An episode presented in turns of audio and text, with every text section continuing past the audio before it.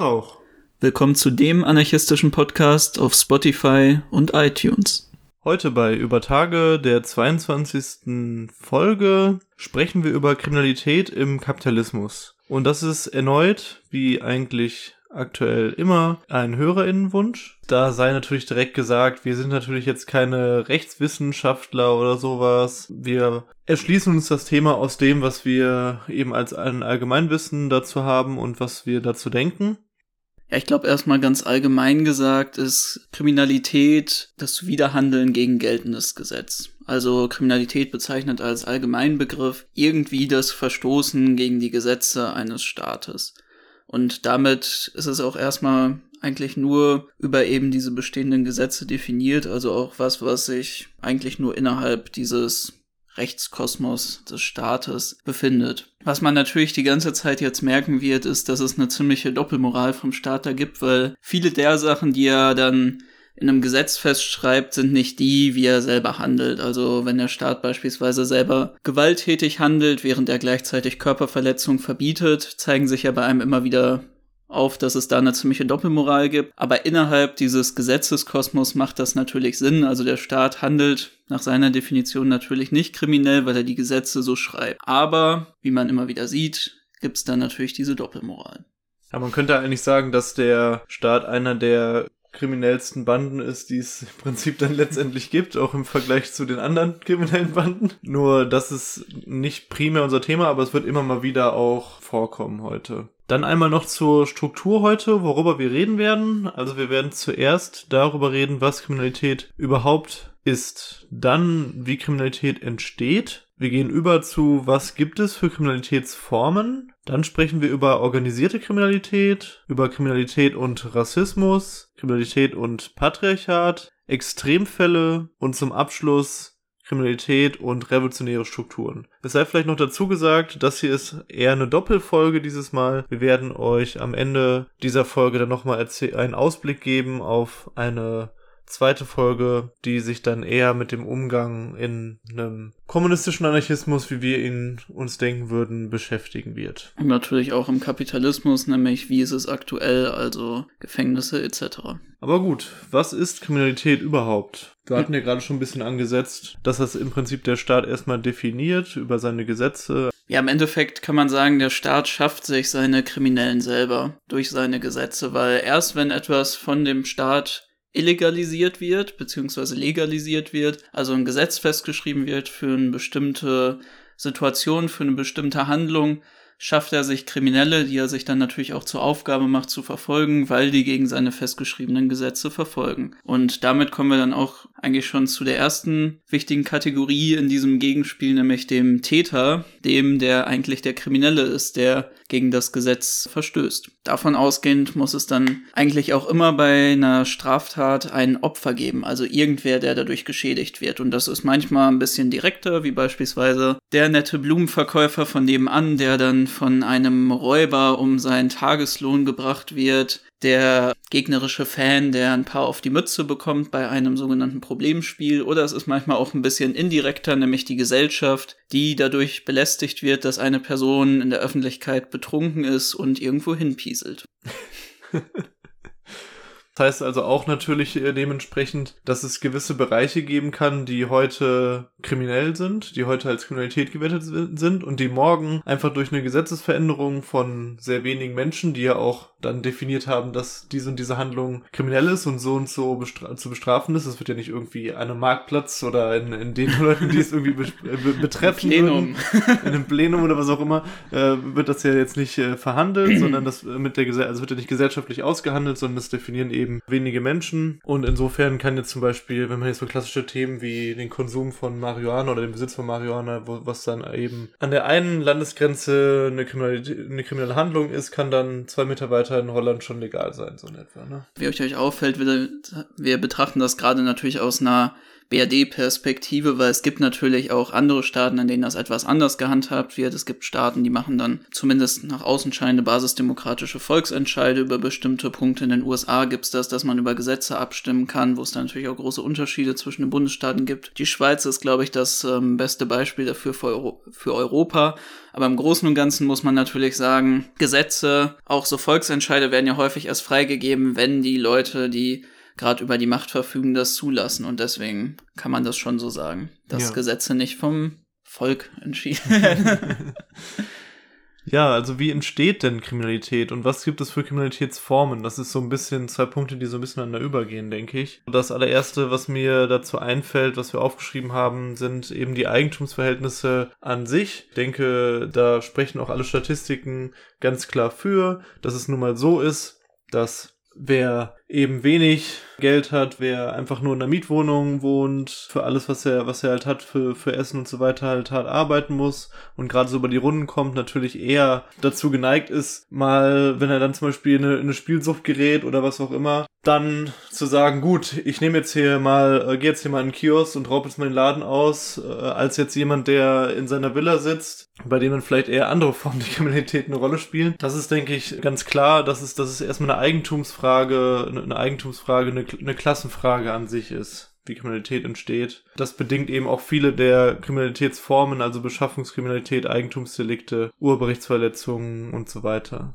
Häufig liegt es dem ja auch erstmal viel tiefer zugrunde, weil die Gesetze ja überhaupt erst geschaffen wurden, um eben diese Eigentumsordnung auch aufrecht zu erhalten. Weil das ist ja auch eigentlich der Grund, warum es überhaupt zu so einer Art regulierenden Polizei oder Sicherheitskraft kommen musste, weil eben die Eigentumsverhältnisse, natürlich auch die staatliche Herrschaft, die dann aber auch wieder die Eigentumsverhältnisse begründen, aber vor allem eben diese Ungerechtigkeit von wer hat wie viel dadurch geschützt werden müssen. Und dadurch entstehen dann natürlich, wie du schon gesagt hast, vor allem halt die Eigentumsdelikte. Darum kann man auch so eine sehr gute allgemeine Staatskritik aus einer anarchistischen Perspektive definieren, wie du das eben schon gesagt hast. Ist das einer der Begründungsmomente eigentlich des Staates so und seiner, seiner Repressionsorgane Zone. Das finde ich auch eben ganz wichtig, dass die Gerichte, dass die, dass die Polizei und so weiter, dass das alles Institutionen sind, die, sag ich mal, im Ursprung vor allem den Schutz der Eigentumsverhältnisse, dass alles so bleibt, wie es ist, dass eben wenige viel haben, die meisten wenig haben, dass das eben so erhalten bleibt, das vor den ArbeiterInnen letztendlich zu beschützen. Das ist natürlich heute nicht nur der einzigste Fall, der einzigste Grund, aber mhm. es ist eine Entstehungsgeschichte dessen, ist es ein ganz, ganz zentraler Aspekt und wird, wird auch immer aktuell bleiben und wird auch immer ein zentrales Momentum bleiben. Ja, und das ist ja auch die Kriminalitätsform, die jetzt neben der modernen Form von Drogenkriminalität natürlich den Großteil von den Menschen ausmacht, die für irgendetwas verfolgt werden. Damit das jetzt auch nicht falsch rüberkommt, Eigentumskriminalität ist nicht nur der Raubüberfall in dem Kiosk nebenan, sondern das ist ja ein extrem breites Spektrum von einfachen kleinen Ladendiebstählen über Diebesbanden, die Häuser ausrauben, hin zu Sachen wie Sozialbetrug, Schwarzfahren. Schwarz, Schwarzfahren, Schwarzarbeit, Erschleichen von Leistungen wird das ja auch genannt. Also das fällt eigentlich fast alles darunter. Das macht dann natürlich auch den größten Teil eben neben Drogenkriminalität aus von den verfolgten Straftaten. Ja, also letztendlich ein Großteil der Menschen, die im Gefängnis sitzen, sitzen eben wegen Eigentumsdelikten, gerade auch, weil eben diese Frage so zentral mit der Beschaffungskriminalität verbunden ist. Also eben Menschen, die süchtig sind, nach Drogen oder Glücksspiel, die dann eben aufgrund ihrer Sucht kriminell werden, um, um sich diese zu finanzieren an irgendeinem Punkt. Hier gibt's eben eine, eine sehr starke Verbindung äh, miteinander mit eben auch, und das ist eben natürlich jetzt aber auch Abhängigkeit und Sucht ein genereller Faktor von, von Grundlage, wie Kriminalität entsteht. Weil dabei geht's ja dann nicht nur um Beschaffungskriminalität an der Stelle, sondern auch um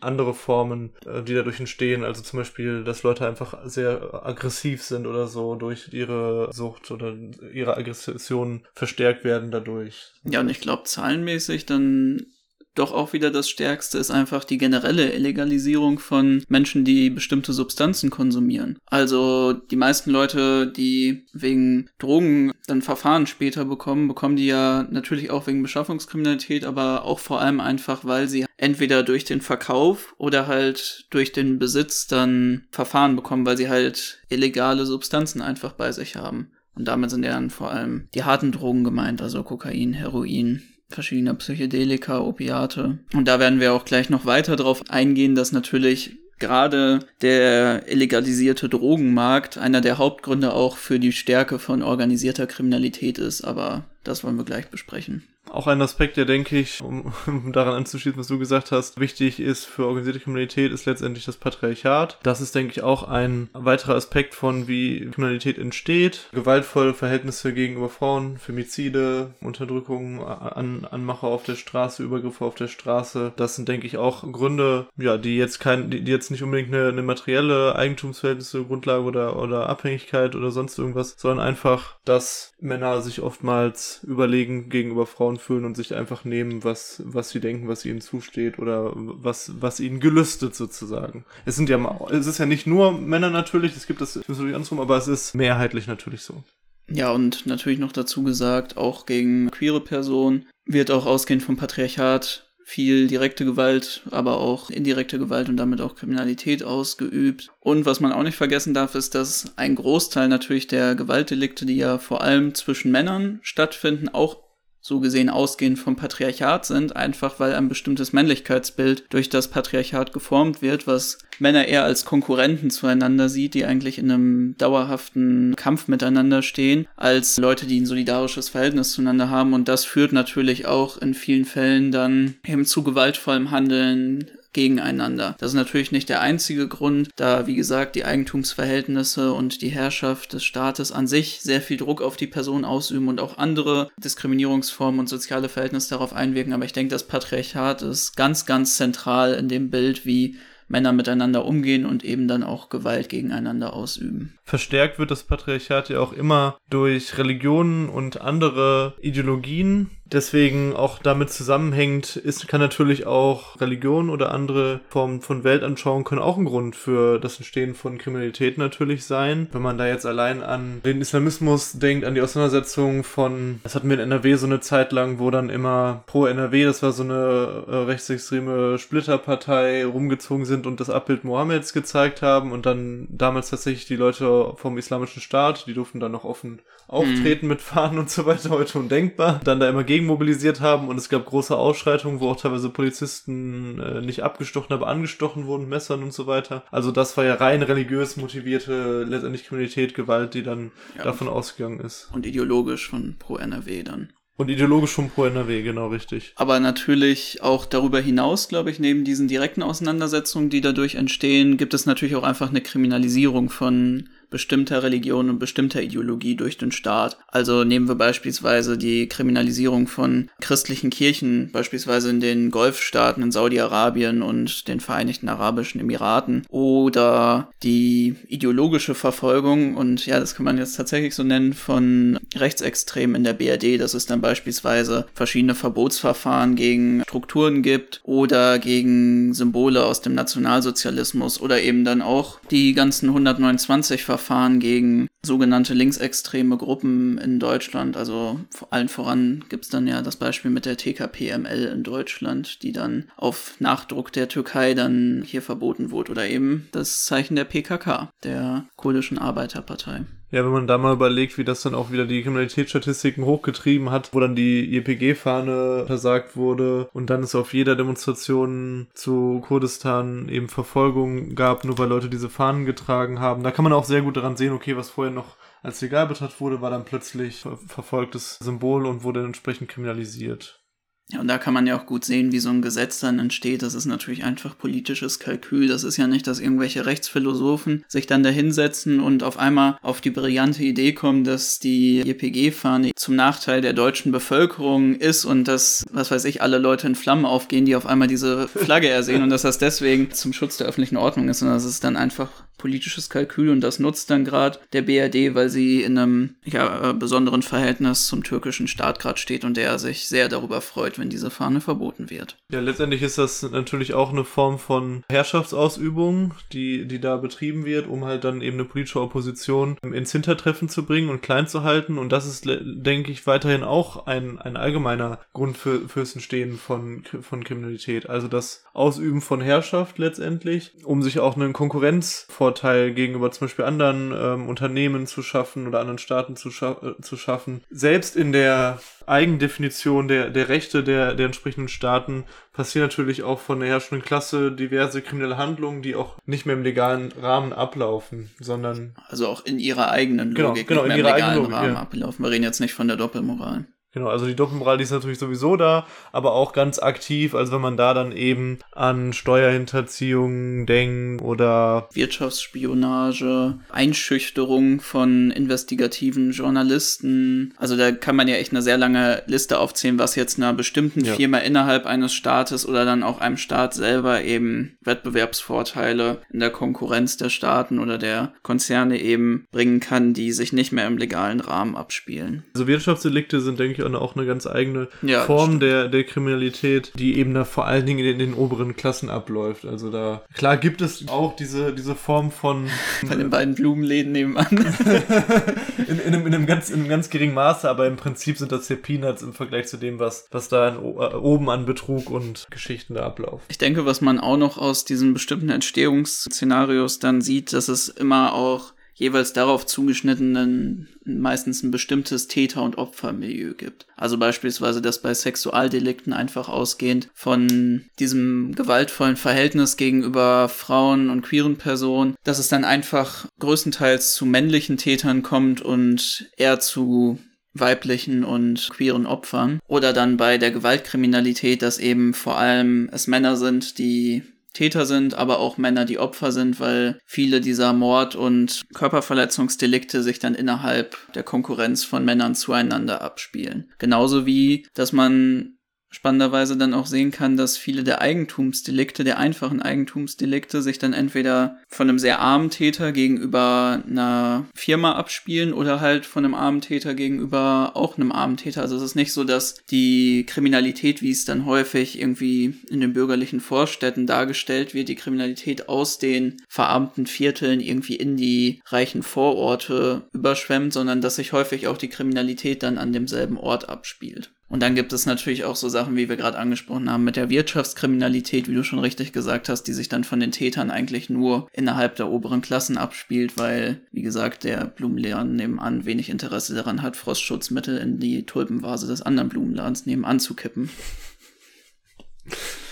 Ja, eine Sache, die wir noch nicht erwähnt, einen Bereich, den wir noch nicht erwähnt haben, der sich eher weniger oben abspielt, ist die Diskriminierung und Ausgrenzung, also im Prinzip Rassismus, was natürlich auch eine Form der Entstehung von Kriminalität natürlich ist. Letztendlich geht es da auch um wirtschaftliche Fragen oder um um Eigentumsfragen, wenn dann irgendwie die Bildzeitung sagt, ja hier, die nehmen euch irgendwie die Arbeitsplätze weg, dies, das, aber eigentlich der Hintergrund von diesen Fragen, warum man dann gegen Ausländer vorgeht, warum irgendwelche Flüchtlingsheime brennen, warum einfach jemand auf offener Straße, der schwarze Hautfarbe hat, einen auf die Mappe bekommt und beleidigt wird, das ist natürlich der, einfach der Rassismus so. Man kann natürlich dazu noch sagen, wie entsteht dann Rassismus? Das hat dann natürlich auch wieder Klassenfragen, Bildungsfragen und so weiter und so fort. Aber dennoch ist es auch ein eigenes Phänomen, was auch nochmal gesondert betrachtet werden muss, wo wir auch gleich ja nochmal dazu kommen, was ein alleinstehender Grund auch nochmal für das Entstehen von Kriminalität ist. Ja, und natürlich auch dann noch davon ausgehen, du hast ja jetzt gerade rassistische Delikte, die daraus entstehen, beschrieben, aber natürlich, wie wir gerade auch, wie gesagt, gehen wir gleich nochmal genauer drauf ein, zeigen werden, dass es halt überhaupt viel da dann zusammen mit den Eigentumsverhältnissen viel Verarmung halt zusammenhängt, die dann wiederum auch wieder diese Eigentumsdelikte und andere Sachen dann hervorbringen. Also dass rassistische Diskriminierung einfach dafür sorgt, dass viele Leute in verarmten Verhältnissen leben oder teilweise nicht die Möglichkeit haben zu arbeiten oder generell illegalisiert sind, weil sie sich eigentlich rechtlich gesehen nicht in dem Land aufhalten dürfen. Ja, also es hängt alles eben miteinander, ist ganz eng verflochten und lässt sich alles nicht voneinander trennen, denke ich. Deswegen haben wir das auch jetzt nicht so von 1 nach 10 irgendwie durchgearbeitet, ja. sondern so allgemein betrachtet. Ich glaube, das Letzte, was wir noch nicht so wirklich gesagt haben, ist äh, Verstöße gegen öffentliche Ordnung, hm. was wir noch aufgeschrieben hatten, weil das ist vielleicht auch nochmal ein interessanter Punkt an, an Kriminalitätsformen, was eher dann so, ja, entsteht einfach so an so Belanglosigkeiten, wie jetzt irgendwie Leute verstoßen gegen Alkoholverbot in der Innenstadt oder so. Aber es entsteht, denke ich, vor allen Dingen darüber, in der Regel über, ja, wenn halt letztendlich die lohnabhängige Klasse am Wochenende mal die Sau rauslässt auf einer Party oder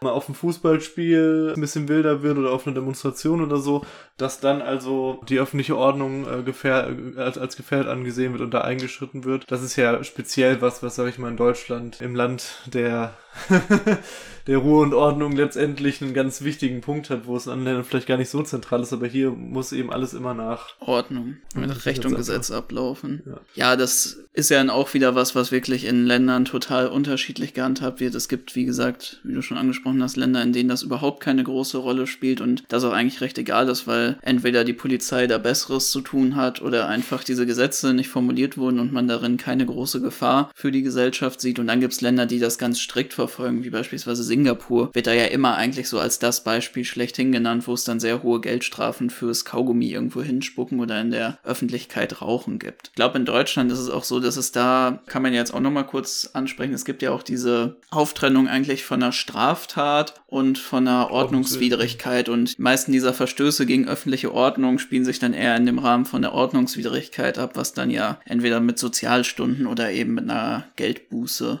behandelt wird. Außer es passiert so häufig, ich glaube, dann kann sowas sich auch in eine Straftat tatsächlich verwandeln, oder? Wofür man einsetzen kann. Aber wie gesagt, das können die JuristInnen und unter unserer Hörerschaft dann vielleicht mal in die Kommentare schreiben. Was wir nur ganz kurz angeschnitten haben, ist, denke ich, auch, oder nur nebenbei angeschnitten haben, sind noch Sexualdelikte. Aber ich denke, das ist auch einfach noch dazu gesagt, äh, der, der Vollständigkeit halber auch einfach eine Form der, der Kriminalität. Gut, dann wenden wir uns jetzt dem ersten größeren Thema zu, und zwar der organisierten Kriminalität. Uh. Ja, ich glaube, das ist auch so die Kriminalitätsform, die. Ja, ich wollte, ich wollte gerade sagen, eigentlich müssten wir jetzt die, äh, die Partymusik einspielen oder halt ich weiß gar nicht mehr, wie der Song aus Scarface heißt. Wahrscheinlich eben diese World is Yours oder so. Aber ja, genau, ihr merkt schon, es ist, glaube ich, die Kriminalitätsform, die am meisten mediale Darstellung erfährt und auch am meisten Heroisierung. Und da vielleicht erstmal eine kurze Definition. Was ist denn eigentlich organisierte Kriminalität, lieber Marian? organisierte Kriminalität ist, denke ich, in der, in der Entstehung etwas, was aus Strukturen wie Männerbünden, familiären Zusammenhängen oder Paramilitär paramilitärischen Strukturen oder Vorstadtgangs hervorgeht letztendlich, wo es einfach darum geht, dass man jetzt nicht nur ganz allgemein gesagt in einem kleinen Kreis ein bisschen dealt oder ein bisschen was für, sein, für seine Freunde halt mitholt oder sonst irgendwas, sondern das in einem größeren Rahmen versucht zu vollziehen, in, aus eben entstehend aus größeren Zusammenhängen, die in der Regel auch ja letztendlich abgeschlossen sind nach, nach außen, die auch eine, eine gewisse eigene Welt von Kultur, von Rahmen haben, in dem sie sich bewegen und die in der Regel auch angeschlossen sind an größeres Gebilde von der kriminellen Struktur, die jetzt nicht nur dann in, in einem kleinen Kaff oder so sich, sich aufhalten, sondern im besten Fall noch international agieren. Und vielleicht merkt man schon, ich finde es ganz spannend, mit was könnte man das denn fast vergleichen? Ich finde, das ist immer, liegt so nah auf der Hand, das nämlich mit der freien Marktwirtschaft zu vergleichen. Weil im Endeffekt sind es kleine Akteure, die entweder durch direkte Gewalt oder eben durch Geld dazu gebracht werden, sich dann größeren Banden anzuschließen oder eben vom Markt vertrieben werden und diese werden immer größer um halt in Konkurrenz mit den anderen größeren Banden zu treten und die dann im besten Fall auch wieder vom Markt zu verdrängen oder in sich aufzunehmen. Man und spricht ja auch von der Schattenwirtschaft. Ne? Im Endeffekt ist es ja auch genau das. Das sind Strukturen, die organisiert und damit eben besser als die einzelnen Akteure bestimmte Bereiche abdecken, die einfach illegalisiert werden, aber häufig auch wirtschaftlich laufen. Natürlich gibt es auch so Sachen wie, man könnte auch bei einer Hooligan-Truppe von organisierter Kriminalität reden, selbst wenn sie sich nur auf Gewaltkriminalität, nämlich den Prügeln mit anderen Hooligan-Truppen oder Fans beschränken, aber das, was ja wirklich meistens damit gemeint ist, ist eben organisierte Kriminalität, die das macht, um damit Kohle zu verdienen. Deswegen funktionieren diese Strukturen auch häufig so wie eine Firma, nur mit ein bisschen mehr direkter Gewalt, Krachbumm und auf die Fresse hauen. Ja, und im Prinzip ist es so eine Form von, ja, schlechten Gegenspieler zum bürgerlichen Staat. Oder sogar verwoben mit dem Staat. Je nachdem, es gibt eigentlich immer beides. In, ja. in manchen Staaten eben das eine ein bisschen mehr als das andere. Aber letztendlich, weil es eine Form von Schattenwirtschaft ist, die diese illegalisierten Formen die von, von dem bürgerlichen Staat eben illegalisiert werden, also Drogen, Kriminalität, Prostitution und so weiter, eben abdecken und darüber Geld machen, die häufig natürlich auch viel lukrativer, wenn auch risikoreicher letztendlich, als dann die legalen Formen des Wirtschaftens. Ja, dadurch entsteht dann eben so die, dieses Gegenspieler-Ding, ne? zwischen dem bürgerlichen Staat. Aber gleichzeitig gibt es natürlich auch diese Verwobenheit, weil der Staat auf unterschiedliche Weise ja auch davon profitieren kann durch Steuereinnahmen. Teilweise in manchen Staaten gibt es auch eine, eine krassere Verwobenheit, dass also sogar im Prinzip mafiöse Strukturen in hohen Regierungssitzen mitspielen. Ja, und die Vorteile für einen bürgerlichen Staat, beziehungsweise bestimmte Akteure im bürgerlichen Staat, das sind ja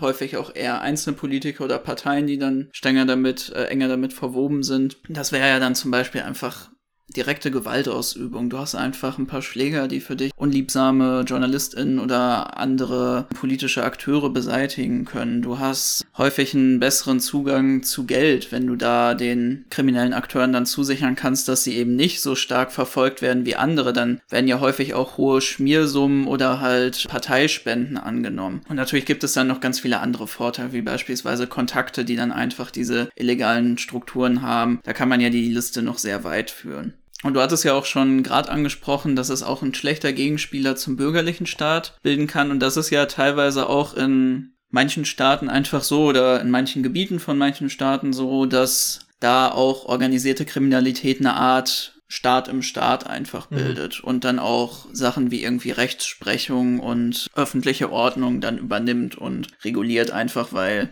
entweder die staatliche Handhabe da so gering ist oder einfach die Interesse an staatlicher, Gehand an staatlicher Handhabe gering ist. Ja, es gibt ja auch einfach Regionen, die vom bürgerlichen Staat dann nicht so sehr in Deutschland, wobei das, man das für Ostdeutschland vielleicht teilweise sogar sagen kann, aber die dann eben vom Staat so im, im Stich gelassen werden, wo dann wenig staatliche Strukturen, wenig Sozialstrukturen sind, wenig äh, ärztliche Versorgung und so weiter sind. Und das sind natürlich dann auch immer Bereiche, wo sich, sag ich mal, andere Gruppen erstmal besser ausbreiten können. Das ist jetzt sowohl im Positiven als auch im Negativen gemeint, weil im Positiven würde das ja bedeuten, dass im besten Fall da eine revolutionäre Bewegung in irgendeiner Form sich dann diese, mhm. diese Lehrstelle ergreift und da vielleicht eine gute Gesundheitsversorgung aufbaut, gute Sozialprogramme aufbaut und das mit einer revolutionären Politik verbindet. Aber im schlechtesten Fall, und das ist leider meistens die Situation, wird das dann eben einfach von entweder irgendwelchen faschistischen Gruppen übernommen, wie jetzt dann zum Beispiel in Ostdeutschland in manchen eher ländlichen Gegenden, Gegenden, wo sich dann die Parteien zurückgezogen haben, die etablierten Parteien, und dann eben die NPD dann der einzige Kümmerer sozusagen ist und irgendwelche Volksfeste organisiert. Aber das gibt es dann genauso eben im Kontext von organisierter Kriminalität. Diese Strukturen dann dort eben regieren und wie du das schon gesagt hast, dort eben mit einer eigenen Form von Rechtsprechung oder auch einer Form von direkten Gewalt und Erpressung der einfachen Leute da dann regiert. Und in der Regel würde ich dann auch sagen, ist es meistens dann noch schlimmer, als wenn eine Form von bürgerlicher Staat dort vorherrschend ist, weil einfach natürlich diese organisierten kriminellen Strukturen, die sind eben noch an noch weniger gebunden, können noch unmittelbarer eben agieren und bei einem zumindest einigermaßen funktionierenden bürgerlichen Staat hast du immer noch die Möglichkeit, dann zumindest auch mal vor Gericht zu ziehen oder so. Das ist ja letztendlich auch was, was die Arbeiterinnenklasse erkämpft hat. Also, dass wir in Deutschland so die Möglichkeit auch haben, dann zum Beispiel als Gewerkschaft uns jetzt nicht immer irgendwie totschlagen zu müssen mit irgendwelchen angeheuerten Mafiosis von, von den Kapitalisten oder so, so wie das leider auch wieder letztens passiert ist, als bei, ich glaube, wo war das, in Italien oder so, wo dann ein Genosse, ein Gewerkschaftsgenosse, der bei einem Streik dabei war, von einem Streikbrecher totgefahren wurde. Und dass wir solche Zustände eben in Deutschland zumindest nicht jetzt äh, an regelmäßigen Tagesordnung oder fast gar nicht mehr haben, ist ja auch eine Errungenschaft, dass man dann zum Beispiel noch ein Gericht hat, für das man auch ziehen kann, wenn man. Ja, natürlich. Gewaltenteilung gibt's ja. bei Mafiosis in der Regel nicht.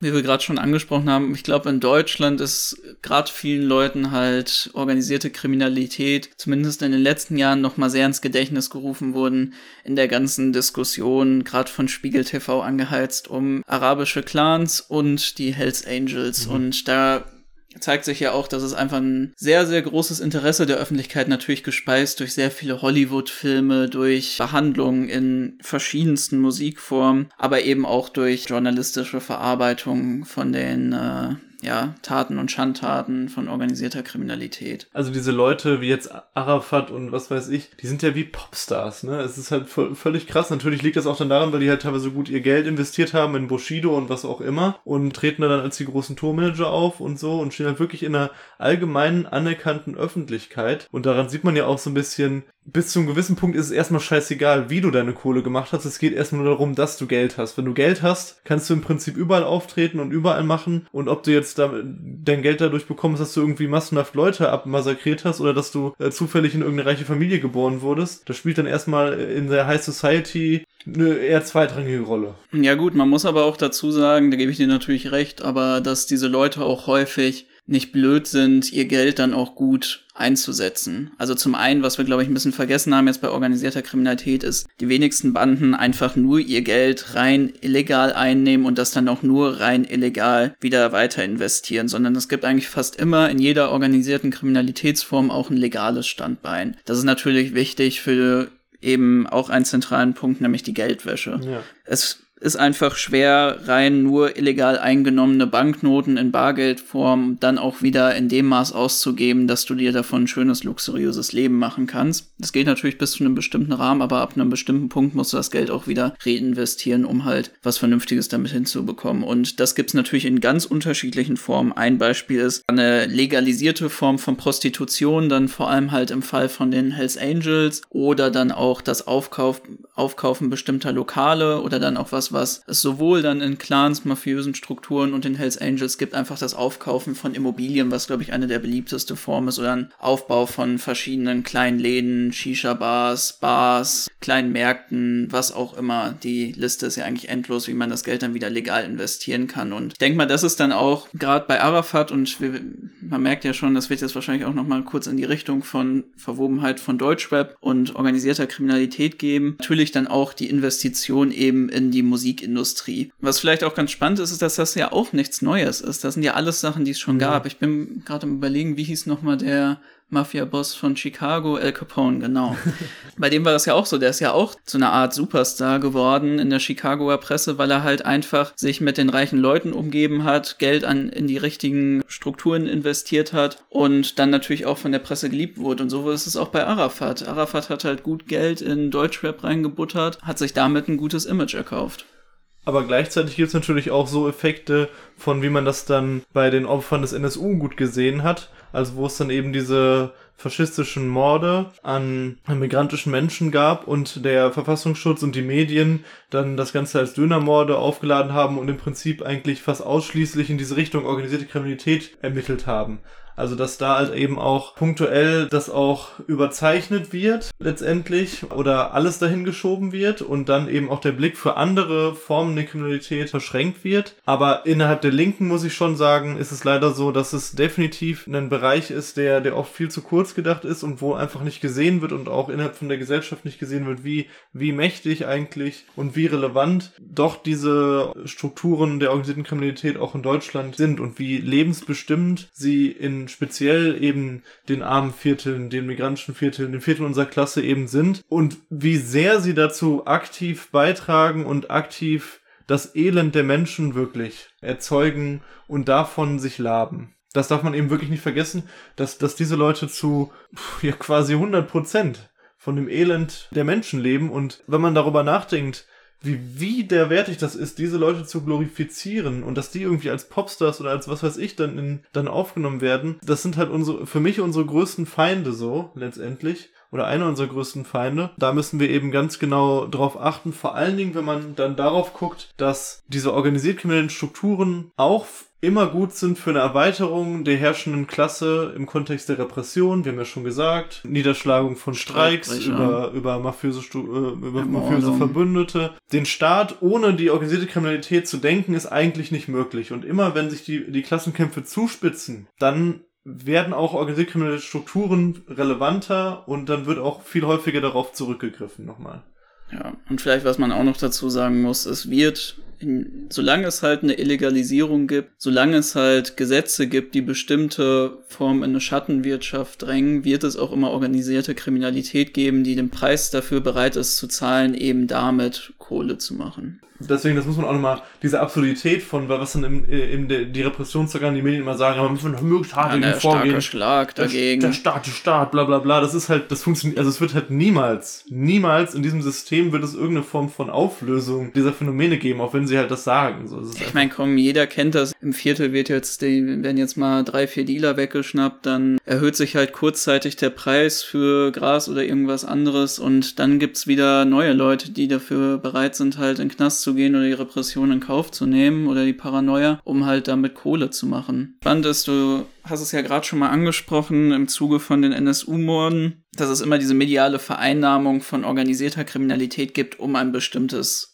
rassistisches Bild halt zu frame. Und das ist auch wieder was, das können wir geschichtlich immer sehen. Das war so in den USA, als es dann die großen Einwanderungswellen von Italo-Amerikaner gab. Auch da wurden dann die mafiösen Strukturen, die mit aus den südlichen Regionen Italiens kamen, in die USA dann auch dafür genutzt, um halt Italo-Amerikaner allgemein als mit der Mafia zusammenhängend darzustellen. Auch da wurde immer vergessen, dass es gerade diese Leute selber sind, die am meisten nämlich unter dieser Form der organisierten Kriminalität gelitten haben. Weil genau die waren es nämlich, die um Schutzgeld erpresst wurden, die tagtäglich den direkten Gewaltauseinandersetzungen verschiedener Mafia-Clans oder dann auch Mafia-Clans und der Zivilbevölkerung ausgesetzt waren. Und auch die waren es, an die dann eben vor allem auch die Drogen dann später verkauft wurden, mit denen dann in diesen Vierteln gehandelt wurde. Und vielleicht von einem, wie gesagt, jetzt dem besten Beispiele hier im deutschsprachigen Raum ausgehen, kann man auch noch viele andere Punkte erklären. Und das sind nämlich die arabischen Clans oder auch libanesischen Clans, die in den deutschen Medien dann genannt werden. Das wurde ja auch schon mehrfach dann in Reportagen wird das dann auch mal angeschnitten oder kurz erklärt, wie es eigentlich dazu gekommen ist. Aber das ist auch einer der zentralen Punkte und zeigt so gut diesen Zusammenhang zwischen Kriminalität und Rassismus. Und es ist ja so, dass die meisten dieser sogenannten arabischen Clans nämlich aus der Volksgruppe der Machalami stammen was eine Minderheit im Libanon war, die ursprünglich mal aus der Türkei, eine arabischsprachige Minderheit, die ursprünglich mal aus der südlichen Türkei eingewandert sind und die dann in den 80er Jahren vom Bürgerkrieg nach Deutschland geflohen sind. Was ja spannend dabei zu betrachten ist, ist, dass die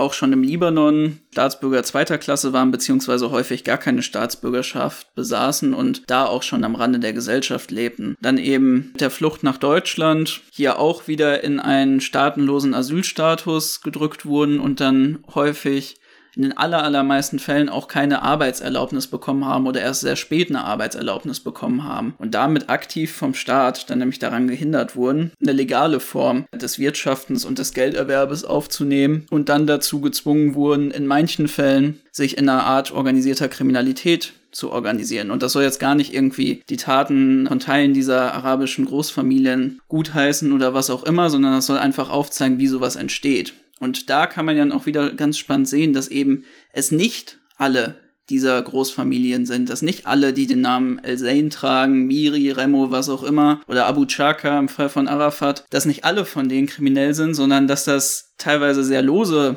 Großfamilien auch sind, wo sich dann nicht irgendwie alle kennen, wie es dann teilweise in den Medien dargestellt wurde, sondern dass es Teile davon sind, die kriminell wurden. Und selbst in dem Fall in so einem Extremfall von Leuten, die in die Kriminalität gedrü gedrückt wurden, wo eben trotzdem bei Weipen nicht alle, die in die, die, diesen Großfamilien angehören, kriminell sind, zeigt sich ja, wie absurd dieses mediale Bild ist, wenn es dann darum geht, türkische Migranten oder in Deutschland dann auch infolge des Kosovo-Krieges albanische Migranten, die dann dargestellt wurden, als würden sie alle der albanischen Mafia angehören oder zumindest die irgendwie in ihren Betrieben oder was auch immer gut heißen. Ja. Für uns ist es sehr offensichtlich, dass also es keinen Zusammenhang zwischen der Zugehörigkeit einer zu einer bestimmten Volksgruppe oder aus einem bestimmten Land zu kommen und dass man jetzt überdurchschnittlich krim kriminell dadurch irgendwie ist. Es ist ja klar. Wenn man das eben sagen würde, ist das ja genau das, was wir beschreiben würden als Rassismus, dass es eben eine ja irgendwie biologisch, biologische Voraussetzung für Kriminalität ist, ist letztendlich, dass, weil, weil man irgendwie ein Araber ist, besonders wild, ja, Frauen vergewaltigt und was weiß ich was machen ist. Und das ist ja natürlich völliger Bullshit, weil es entsteht eine, einerseits durch das, was du, was du beschrieben hast und andererseits nochmal allgemeiner gefasst, generell generell sind natürlich einfach Menschen mit Migrationshintergrund viel häufiger durch ihre Klassenzugehörigkeit in Deutschland. Also dadurch, dass sie eben geringeren Bildungsstand haben, dass sie eben keine Arbeitserlaubnis bekommen haben früher, dass sie direkt in, vielleicht in eine, in eine dritte Generation Hartz IV hineinwachsen oder was auch immer, eben einfach haben einen viel geringeren Stand innerhalb der Klassengesellschaft und dadurch natürlich auch wie wir das ja schon von der Entstehungsgeschichte von Kriminalität beschrieben haben, natürlich auch vielleicht proportional teilweise häufiger in Kriminalitätsstatistik zu finden. Das hat aber primär eben mit der Klassenzugehörigkeit und nicht eben mit irgendeiner Herkunft oder sonst etwas zu tun.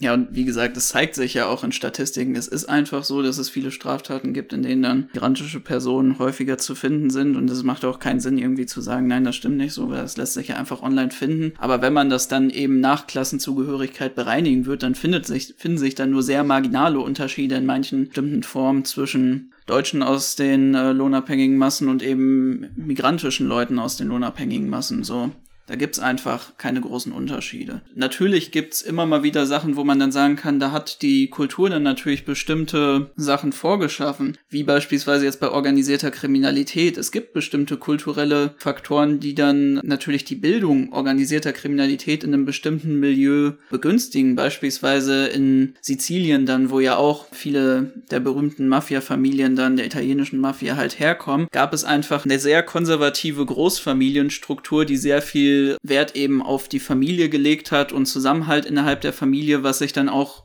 wieder positiv ausgewirkt hat, um dann da halt mafiöse Strukturen aufzubauen. Das passiert natürlich nicht einfach so daraus, weil niemand bildet einfach nur organisiert kriminelle Struktur einfach, weil die Kultur das vorgibt oder sie gerade so viel Lust darauf haben, sondern das sind dann begünstigte Faktoren, wenn diese Leute verarmt sind, die dann organisierte Kriminalität begünstigen und hervorrufen, weil es dann einfacher ist, auf diese Strukturen aufzusetzen und daraus dann eine mafiöse Struktur aufzubauen. Aber das ist nicht das zugrunde liegende Problem und das spricht ja auch vor allem nicht eben auf alle Leute, die einfach dieser sozialen Gruppe angehören, sondern ist dann häufig ein kleiner Teil, die dann einen besonders traditionellen Lebensstil leben. Zum Abschluss aber noch daran anschließend ist es dann leider eben trotzdem so, dass dieses Bild so vorherrscht, sowohl in den Medien, in der Mehrheitsgesellschaft, als auch bei den Polizei- und Repressionsbehörden und das natürlich auch, sag ich mal, Kreisschlüsse letztendlich sind, dass wenn man eben den Leuten keine Arbeitserlaubnis gibt, wenn man all, all diese, all diese Effekte letztendlich erzeugt durch eine Staatsbürgerschaft, durch Klassenzugehörigkeit und so weiter und dann natürlich auch Leute potenziell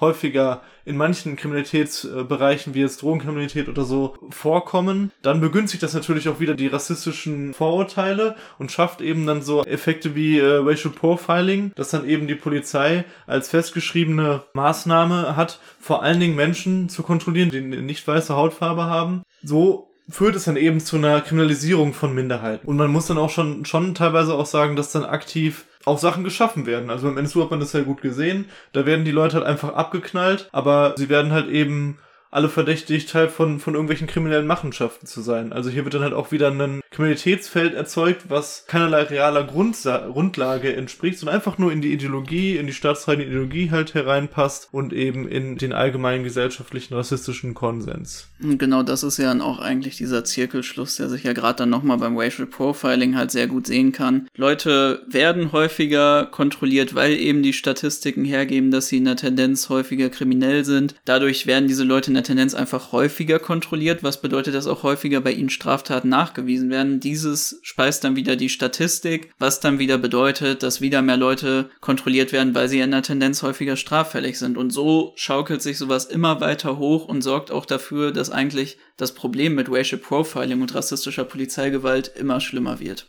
Kommen wir zum nächsten Thema und zwar Kriminalität und Patriarchat. Wir hatten es ja schon teilweise in der Einleitung ein bisschen angeschnitten. Ich denke, es zeigt sich zuallererst erstmal in der Opfer- und Täterstatistik, also wie viele Männer eben im Knast sitzen im Vergleich zu Frauen, wie viele Männer im Vergleich zu Frauen gewalttätig sind. Vor allen Dingen muss man hier wirklich ganz klar von der Gewalt an Frauen und queeren Menschen eben sprechen. Das ist, denke ich, ein ganz zentraler Aspekt von, wenn man Kriminalität und Patriarchat betrachtet, dass eben diese strukturelle Gewalt, die von Männern gegenüber Frauen und Queers ausgeht, halt ein ganz erheblicher Punkt und Problem in dieser Gesellschaft ist. Ich, ich habe es jetzt gerade nicht mehr im Kopf, aber ich glaube, es war jede, jede zweite Frau, die in ihrem Leben mal sexuell belästigt wird. Und es ist auch irgendwie so, dass jeden Tag ein Femizid in Deutschland passiert oder jeden zweiten. Ich weiß es gerade nicht mehr aus dem Kopf. Das sind eben wahnsinnige Zustände, die ja nicht dem so direkt zugeordnet werden. Also es gibt ja keine richtige Statistik darüber oder sowas in, in dem Sinne, die, also keine allgemeine Kriminalitätsstatistik über patriarchale Krim äh, Gewaltverhältnisse. Das gibt es ja gar nicht. Ja, man kann es natürlich gut in, gerade bei Sexualdelikten ja. halt sehen, wie da einfach die Unterschiede zu sehen sind, dass halt Frauen und queere Menschen in der Tendenz einfach deutlich, deutlich häufiger Opfer sind und fast nie Täter, während Männer deutlich überproportional eben Täter sind. Ich denke, noch ein wichtiger Punkt, wo sich da auch Frauen, queere Personen und Cis-Männer eben unterscheiden, ist dann eben bei der körperlichen Autonomie. Da ist es ja so, dass natürlich Männer auch eigentlich keine körperliche Autonomie in Deutschland haben und sehr häufig Sachen ausgesetzt sind, die sie eben nicht wollen oder an Dingen gehindert werden. Aber gerade bei Abtreibung ist ja eins der zentralsten Punkte, wo Frauen eben körperliche Autonomie und freie Entscheidung darüber, möchte ich jetzt diese Schwangerschaft weiterführen oder nicht, vom Staat in ihrer Freiheit beschränkt werden. Und ein anderes Beispiel ist natürlich das jetzt gerade viel diskutierte TSG bzw. Selbstbestimmungsgesetz, das einfach Leuten ermöglichen soll, weniger Hürden dabei zu haben, beziehungsweise wann sie wollen, ihr Geschlecht zu ändern in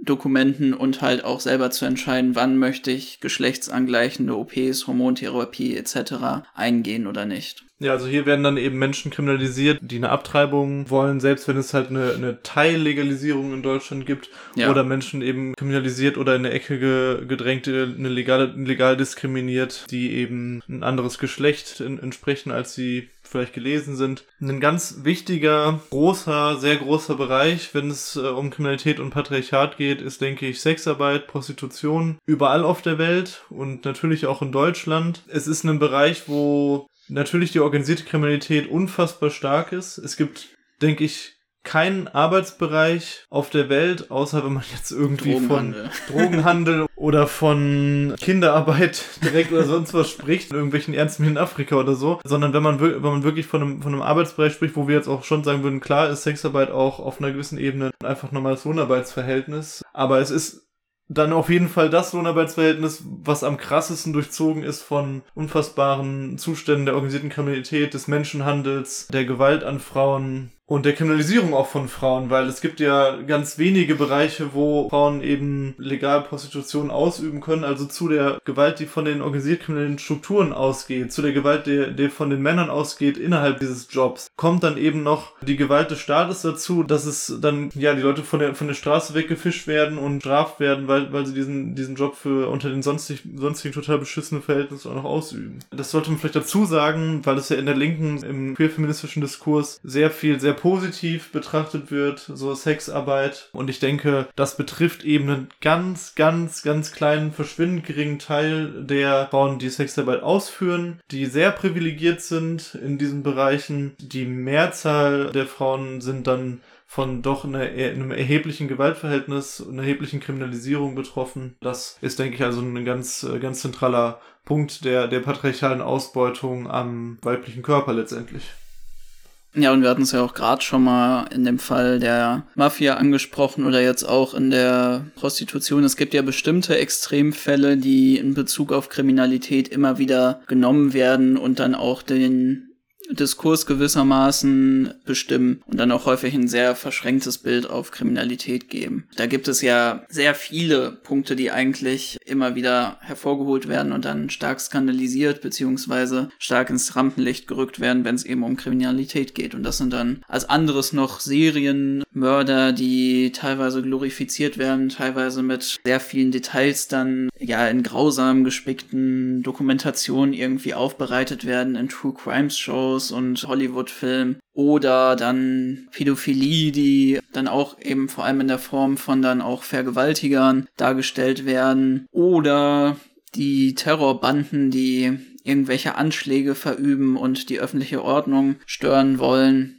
oder halt einfach nur massenhaft Menschen eines bestimmten Staates umbringen wollen. Das sind ja auch alles so Punkte, neben dann auch noch größeren politischen Sachen wie die Korruption hochrangiger PolitikerInnen oder dann Ausschreitungen und Unruhen wie bei Fußballspielen, die dann häufig genommen werden, aber vor allem eben diese ersten vier genannten, um halt Strafverfolgung und Polizei dann auch gut darzustellen. Und das sind ja auch die Kriminalitätsformen, die wir vor allem eben sehen in Detektivshows, in Cop-Movies, in großen Hollywood-Streifen über FBI und CIA, die dann eben den Alltag scheinbar dieser Leute bestimmen, die dann Kriminalität verfolgen und ja. die dann immer eigentlich von einem großen Fall zum nächsten großen Fall hasten und dann diese ganzen besonders bösen Leute außer Welt schaffen, damit eigentlich ihr Brot dann verdienen, was natürlich aber einfach überhaupt nicht, wirklich überhaupt nicht der Realität entspricht, weil wir haben zwar gerade das auch schon angesprochen, wie beim Markt, dass es diese Tendenz zu Monopolbildung auch durch organisierte Kriminalität auf bestimmten Feldern gibt, aber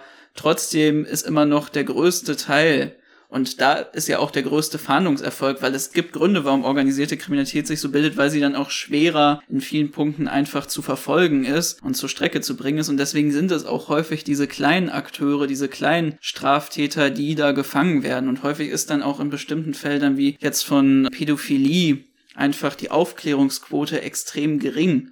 Und das, was dann immer als die großen Fälle dargestellt wird, ist dann halt eigentlich ein Tropfen auf den heißen Stein, wenn wir uns da angucken, wie desolat, wie furchtbar die Verhältnisse bezüglich sexueller Übergriffe und Ausbeutung von Kindern in Deutschland sind. Und trotzdem werden diese Extremfälle, wo dann mal Sachen aufgedeckt werden, dann immer wieder genommen, um eben Polizei und Strafverfolgungsbehörden zu legitimieren diese Sachen, die du benannt hast, die sind die Legitimation für den Repressionsapparat, für die Polizei und so weiter. Die allermeisten Leute, wenn sie an die Polizei und so weiter denken, dann denken die ja, na cool, vielleicht auch ein bisschen an Verkehrregeln oder was auch immer, aber dann denken die vor allen Dingen doch daran, dass sie irgendwie den Mörder und, und was weiß ich was von der, von der Straße weg, wegcatchen. Aber die Realität der Menschen, die im Gefängnis sitzen, die absolute Masse der Menschen, die von staatlicher Verfolgung betroffen sind, ist eben weit davon entfernt, zu diesen Bereichen, die wir, die wir aufgeführt haben, zu gehören. Das zeigt eben sehr offensichtlich, was Kriminalität im Kapitalismus eben bedeutet und dass es eben nur eine, eine Legitimationsgrundlage für diesen ganzen Apparat ist und wie schlecht er auch funktioniert. Weil gleichzeitig, wie du es ja schon gesagt hast, es eben ganz viele Bereiche von eben wirklich brutalsten Gewaltzuständen gibt. Von wirklich abscheulichen Dingen, auch von diesen Extremfällen wo die Aufklärungsquote eben so gering ist. Und, und wenn man da alleine an auch diese ganz größeren Sachen, wie jetzt zum Beispiel NSU oder auch den islamistischen Terror in Deutschland denkt, wo dann auch eine, ein Weggucken von Verfassungsschutzbehörden oder einen mitmachenden Aufbauen von Verfassungsschutzbehörden, also wo, wo der Staat sogar explizit darin verstrickt ist, diese Sachen zu erzeugen und aufzubauen. Wofür ist dann dieser ganze Dreck eigentlich überhaupt da? Der ist eben genau dafür da, dass wenn du nichts zu fressen hast oder nur Scheiße zu fressen hast und eben Bock hast, zu den vollen Ladenregalen zu gehen, die dir den ganzen Tag auf der Nase rumtanzen, wo du einfach durch die Stadt gehst und du, und du siehst es alles und dann willst du halt auch mal dir, dir was holen, Dafür ist er da, um dann eben dann anzukommen, mit Repressionen zu überladen oder wenn du halt äh, dauerhaft schwarz fährst oder sonst irgendwas, dazu ist er da, um das zu finden. Nicht, nicht nur, aber ich, ne, ihr wisst, was ich meine. Ähm, das ist der Ausgangspunkt, wie wir es am Anfang auch schon gesagt haben. Und was man ja auch nicht bei diesen Extremfällen vergessen darf, ist, dass es nicht nur die Leute, die das verfolgen, in einem guten Licht darstellt, sondern auch, dass das alle anderen Leute, die in anderen Feldern kriminell werden, eben in dieses schlechte Licht dieser Extremfälle rückt. Bei ganz vielen Leuten sorgt das nämlich dafür, was sie sich unter einem Kriminellen vorstellen. Unter jemandem, der mal im Knast gesessen hat. Einem Mörder, einem Vergewaltiger, einem Mafiosi, einem schweren Raubmörder, der die Leute in der Bank ermordet und als Geiseln hält. Und deswegen werden dann diese ganzen Leute, die aus komplett verständlichen Gründen, einfach weil sie, wie du schon gesagt hast, zu arm sind, sich etwas nicht leisten können oder abhängig sind, genau in das gleiche Licht wie diese Person gerückt. Weitergehend, was ja auch ein Extremfall eben ist, Korruption von hochrangigen Politikern oder jetzt auch allgemein, sag ich mal, Fälle von starke Kriminalitätsfälle von hochrangigen Leuten, was in so Fällen Extremfälle sind, weil es ist selbstverständlich und völlig normal und ganz alltäglich, aber es ist, wird nur eben selten aufgedeckt und dann ist es schon auch ein mediales Thema. Aber die, genau diese Leute, die können sich dann halt einfach freikaufen, weil sie die Kohle haben. Wie viele wirklich absurde Fälle von Korruption und, und von solcherlei Kriminalität gibt es, wo die dann einfach sagen, so, hier, zack, so, ich bezahle jetzt einfach meine Kaution fertig. So, das ja. war's es gibt ganz, ganz wenige Fälle, wie jetzt jemand wie Uli Hoeneß oder so, und da will ich gar nicht wissen, was der für ein angenehmes Knastleben hatte im Vergleich zu jetzt, was weiß ich, wo, wo das dann mal nicht so ist. Aber in den aller, aller, allermeisten Fällen können die Leute durch Bestechung im Vorfeld oder durch was auch immer dann, dann an, an Bezahlungen einfach auf den Tisch legen und das war's. Ja, oder ganz einfach legal, noch nicht mal durch Bestechung, durch halt einfach die besten Anwälte, die man sich leisten kann. Ja.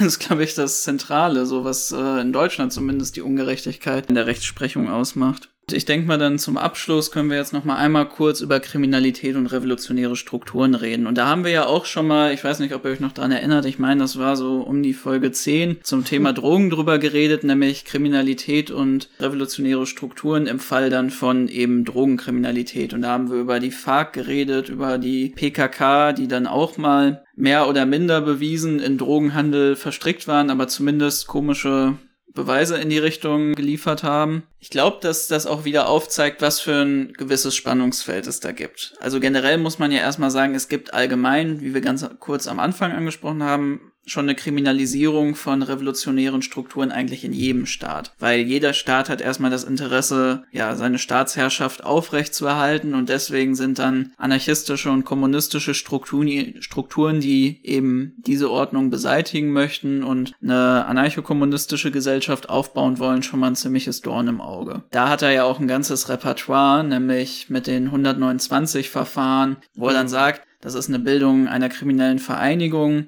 Die Meinungsdelikte, die es dann aber eben vor allem gegen islamistische und andere rechtsextreme Strukturen gibt. Die Verfolgung von Symbolen. Da haben wir es dann bei beiden, sowohl bei linken Strukturen wie jetzt gerade angesprochen bei der PKK und auch dann eben davon ausgehend bei der JPG, also den kurdischen Volksverteidigungseinheiten, die in Syrien gegen den IS gekämpft haben, aber natürlich auch auf der rechtsextremen Seite dann mit dem Verbot des Hakenkreuzes in Deutschland. Und natürlich, was man auch nicht vergessen darf, dann illegalisierter Widerstand, der glaube ich auch einen der größten Teile ausmacht, nämlich jegliche Form von politischem Protest, die einfach gegen andere Gesetze verstößen, sei es dann, weil es eben Eigentumsdelikte sind, wie beispielsweise Sachbeschädigung mit dem berühmten angezündeten Auto, Hausbesetzung, wo es dann Hausfriedensbruch ist, oder dann auch in weiteren Fällen und weit weniger Fällen, als wie es vor allem bei linker Seite dargestellt wird, dann eben bei Gewaltdelikten. Man muss auch noch dazu sagen, dass diese Form der Kriminalisierung wird immer, immer tiefer angesetzt. Ich finde ein sehr gutes Beispiel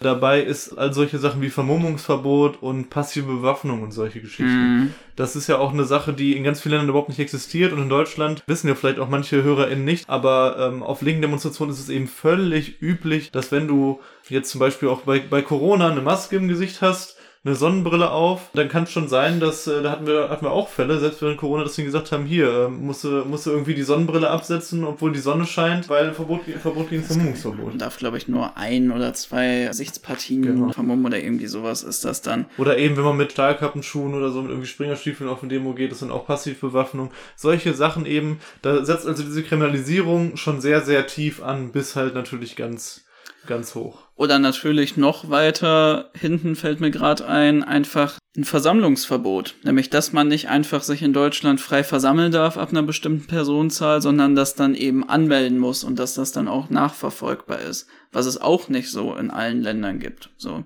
Natürlich kann man dann auch in Teilen froh sein, dass wir nicht einfach so mit direkt von der Straße geknüppelt werden und mit Gummigeschossen beschossen. Aber trotzdem gibt es da in Deutschland eine sehr, sehr stark regulierte Art des Protestes und einen Staat, der sehr viel Interesse hat, das auch so aufrechtzuerhalten mit dieser sehr strengen Regulierung von Protest. Ja, ich hatte ja gerade schon kurz gesagt, dass es zwei Dimensionen gibt und die andere Dimension, die auch in der Drogenfolge angesprochen wurde, ist dann nochmal die, wenn eben revolutionäre Strukturen aktiv wie organisierte Kriminalität agieren. Wir haben es gerade in der Form von illegalisiertem Widerstand gesehen, illegalisiertem Protest, wo das natürlich auch passiert und deswegen werden revolutionäre Strukturen immer kriminalisiert sein. Aber ein anderer Punkt ist ja nochmal, dass wenn eben diese Strukturen auch aktiv wie eine Mafia beispielsweise dann agieren. Da gibt es ja auch durch die linksradikale Geschichte ganz unterschiedliche Formen, wie sich das dann dargestellt hat. Da kann man, glaube ich, dann in der anarchistischen Zeit von der Propaganda der Tat viele Beispiele von dann anarchistischen Bankräuberbanden sehen, die dann das genutzt haben, um Geld zu beschaffen. Dann gibt es verschiedene Milizen, die dann Schutzgelderpressung beziehungsweise, wie es dann anderswo genannt wird, eine revolutionäre Steuer erheben, um halt sich zu finanzieren. Und dann gibt's natürlich auch revolutionäre Strukturen, die dann dazu übergehen, mit Drogen zu handeln, was dann aber häufig eher passiert in der Zeit, wenn diese Strukturen eben nicht mehr den bewaffneten Kampf weiterführen können und dann auch häufig eher Produkte eines Zerfallsprozesses sind oder dann auch in anderen Fällen eben zum Waffenhandel übergehen. Ja, und da würde ich halt sagen, da gibt's halt eben Aspekte, die sind sehr sinnvoll und sehr gut und haben sich auch in der Vergangenheit bewährt. Und dann gibt's eben andere Sachen, die eben nicht so toll sind oder, oder grundsätzlich ver, verurteilenswert von alleine, weil das dann eben gegen unsere Politik widerspricht. Also ich finde zum Beispiel, Drogenhandel ist ein absoluter No-Go und sollte halt nie betrieben werden, weil es einfach eine Form ist, die gegen die Interessen der Massen gerichtet ist. Weil wir einfach im Interesse der Massen agieren wollen, ist das einfach ein, ein absolutes No-Go und es, es geht einfach einher mit gewissen Dingen, die du dann machen musst musst und die, die dann eben passieren, die sehr, sehr ja letztendlich konterrevolutionär eigentlich sind. Es gibt aber auch andere Bereiche, wie zum Beispiel die Enteignung von Banken, also zum Beispiel Banküberfälle und so weiter, die sehr gut geeignet sind, würde ich sagen, die auch sehr sinnvoll sind und die eigentlich nie, nie verurteilenswert sind, außer du gehst ja jetzt rein und äh, killst da alle Leute mut, mutwillig oder so, aber das ist ja ein Mittel, was leider zum Beispiel in Deutschland nicht mehr so gut einsetzbar ist, weil es sehr schwierig ist und auch nicht mehr so große Geldreserven sind. Es gibt es aber durchaus auch noch, also vor kurzem wurde erst eine Genossin, die in Deutschland Banküberfälle gemacht hat, wieder freigelassen Genossen, was halt eine spanische Genossin gewesen, aber die hat halt hier Banken überfallen. Aber früher war es eben wirklich, also wie viele, wie viele Verlage und wie viele politische Strukturen und Gewerkschaften sind darüber finanziert, dass Banken überfallen wurden. Also in, im revolutionären Spanien, vor revolutionären Spanien war es einer der Mittel, um Geld zu beschaffen für die Anarchisten. An sich ist das ja nichts Verwerfliches. Die Leute, die von der Ausbeutung der unterdrückten Klasse profitieren, die von Kriegstreiberei profitieren, ähm, all das, die herrschende Klasse eben aktiv zu enteignen und dieses Geld dann nicht für sich selbst, für irgendwie ein schönes Leben oder sonst irgendwas zu nutzen. Natürlich kann man auch ein bisschen mal sich auch mal eine Hose kaufen oder so. Ja. Aber im, im, im weitesten Sinne eben für den Aufbau von revolutionärer Gegenmacht zu nutzen, ist ja eigentlich eine total sinnvolle Sache. Und jetzt ja. werden wir gesperrt. Dies ist der letzte Podcast, den ihr von uns hören bekommt. Also, macht keine Banküberfälle, Leute. Ja, wir hoffen natürlich, dass trotzdem noch die Sperrung erst kommt, wenn wir Folge 2 schon veröffentlicht haben, damit ihr jetzt nicht zu sehr bei dem Cliffhanger jetzt hier bleibt, denn wie wir gerade schon gesagt haben, diese illegale Geldbeschaffung, die soll natürlich für ein bestimmtes Ziel da sein und das ist nämlich natürlich das Erreichen von einer Gesellschaft, in der diese Gefängnisse, diese Polizei und diese ganze Scheiße, die eigentlich gar nicht die Probleme löst, die sie selber verursacht. Oh, jetzt habe ich den Faden verloren. Verursacht, die einfach nicht mehr existiert. Du das einfach nur nicht mehr existiert, vergessen. Ach so. Sag einfach nicht mehr existiert. Nicht mehr existiert. Tatsächlich, ist genau der, ja. das ist genau das, was ja, fehlt. Also das ist manchmal, dann vergesse ich das. Ja, das ist gut. Und dem wollen wir uns dann nämlich in der nächsten Folge widmen. Beim nächsten Mal sprechen wir dann nochmal über Gefängnisse, konkret. Und was alles wie ein Gefängnis aussieht. Wie ein Gefängnis und aussieht. danach strukturiert ist. Im, im, Im Kapitalismus und so weiter. Und dann gehen wir von da ausgehend über zur unserer Vorstellung, wie es denn im anarchistischen Kommunismus aussehen würde mit Kriminalität. Was würde es für einen Umgang damit geben? Was würde es vielleicht für Konzepte damit geben? Wie stellen wir uns das vor? Und das ist, denke ich, dann ein sehr spannendes Thema. Diese Folge, die wir heute gemacht haben, solltet ihr dann am besten im Hinterkopf behalten, weil das ist einfach der Ausgangspunkt von, was wir überwinden wollen. Und wir haben jetzt sehr gut dargestellt, denke ich, warum der aktuelle Umgang und die aktuelle Situation beschissen und ist und aufgehoben gehört. Beim nächsten Mal sagen wir, warum der Umgang damit beschissen ist und aufgehoben gehört.